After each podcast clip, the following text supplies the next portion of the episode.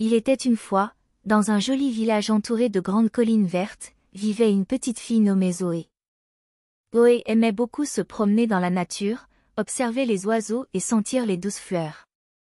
Un jour, alors que le soleil brillait et que le ciel était tout bleu, Zoé décida d'aller explorer la forêt près de sa maison. Elle marcha doucement sur le chemin en cailloux, écoutant les bruits des feuilles qui chuchotaient dans le vent. Soudain, quelque chose de très spécial se passa. Zoé découvrit une toute petite porte, cachée juste à la base d'un grand arbre. Elle était si petite qu'elle semblait être faite spécialement pour une petite fille comme elle.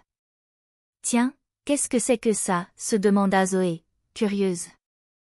Elle se pencha et poussa doucement la porte, et à sa grande surprise, elle s'ouvrit tout doucement. À l'intérieur de la porte se trouvait un monde tout à fait étonnant.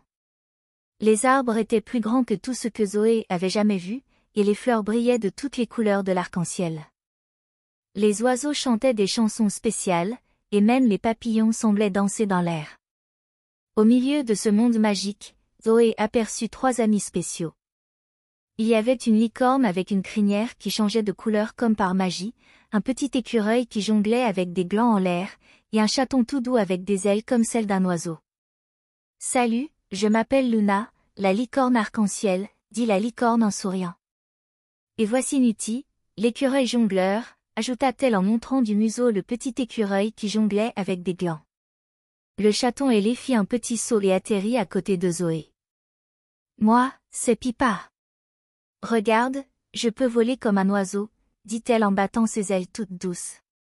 Zoé était émerveillée. Elle n'avait jamais vu de créature aussi spéciale et gentille. Waouh, c'est génial de vous rencontrer, dit Zoé en souriant. Comment avez-vous des pouvoirs si spéciaux? Luna, la licorne, se mit à rire doucement. C'est parce que nous vivons dans la forêt enchantée. Chaque créature ici a un pouvoir magique. Moi, je peux peindre le ciel avec des couleurs magiques. Nuti, l'écureuil, sauta sur l'épaule de Zoé et lui dit d'une voix rigolote, et moi, je peux faire pousser des arbres de glace en soufflant sur mes glands. Veux-tu essayer? Zoé sauta de joie et étendit ses petites mains. Pipa souffla doucement et une bulle transparente et scintillante sortit de sa bouche. La bulle tourbillonna autour de Zoé, qui tendit les bras pour l'attraper. Quand la bulle éclata, une douce lueur chatoyante enveloppa Zoé comme une couverture douillette. Elle sentit immédiatement une sensation de rêve et de magie l'entourer. Waouh, c'est incroyable, s'exclama Zoé, les yeux brillants d'émerveillement.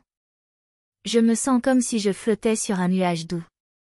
Luna la licorne sourit et dit, c'est ça, l'effet des bulles de rêve. Elles te font sentir comme si tu étais dans ton propre rêve magique. Nuti, l'écureuil jongleur, sauta sur l'arbre le plus proche et fit apparaître un petit gland en glace. Il souffla doucement dessus, et l'arbre commença à grandir. Bientôt, l'arbre atteignit la taille de Zoé, et ses branches étaient couvertes de feuilles scintillantes et gelées. Viens, Zoé, grimpe sur l'arbre de glace, cria Niti en riant.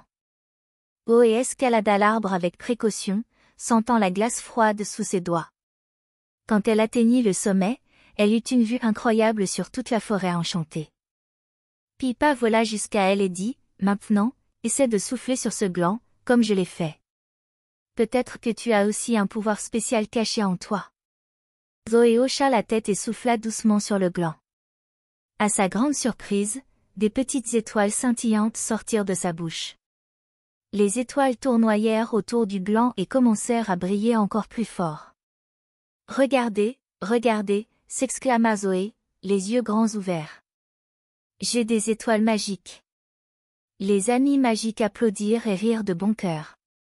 C'est fantastique, Zoé. Tu as un pouvoir unique et spécial, tout comme nous, s'exclama Luna en agitant sa crinière multicolore. Et ainsi, Oé passa la journée à jouer avec ses amis magiques dans la forêt enchantée. Ils dansèrent sous les étoiles brillantes, créèrent des mélodies enchantées avec les oiseaux chanteurs et construisirent des maisons en feuilles pour les petits animaux de la forêt.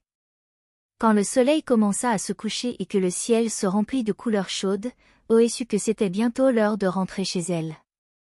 Elle prit une dernière bulle de rêve de Pipa et fit un dernier câlin à Luna et Nuti. Je reviendrai demain, c'est promis, dit Zoé en souriant à ses amis. Merci d'avoir fait de cette journée la plus spéciale de toutes.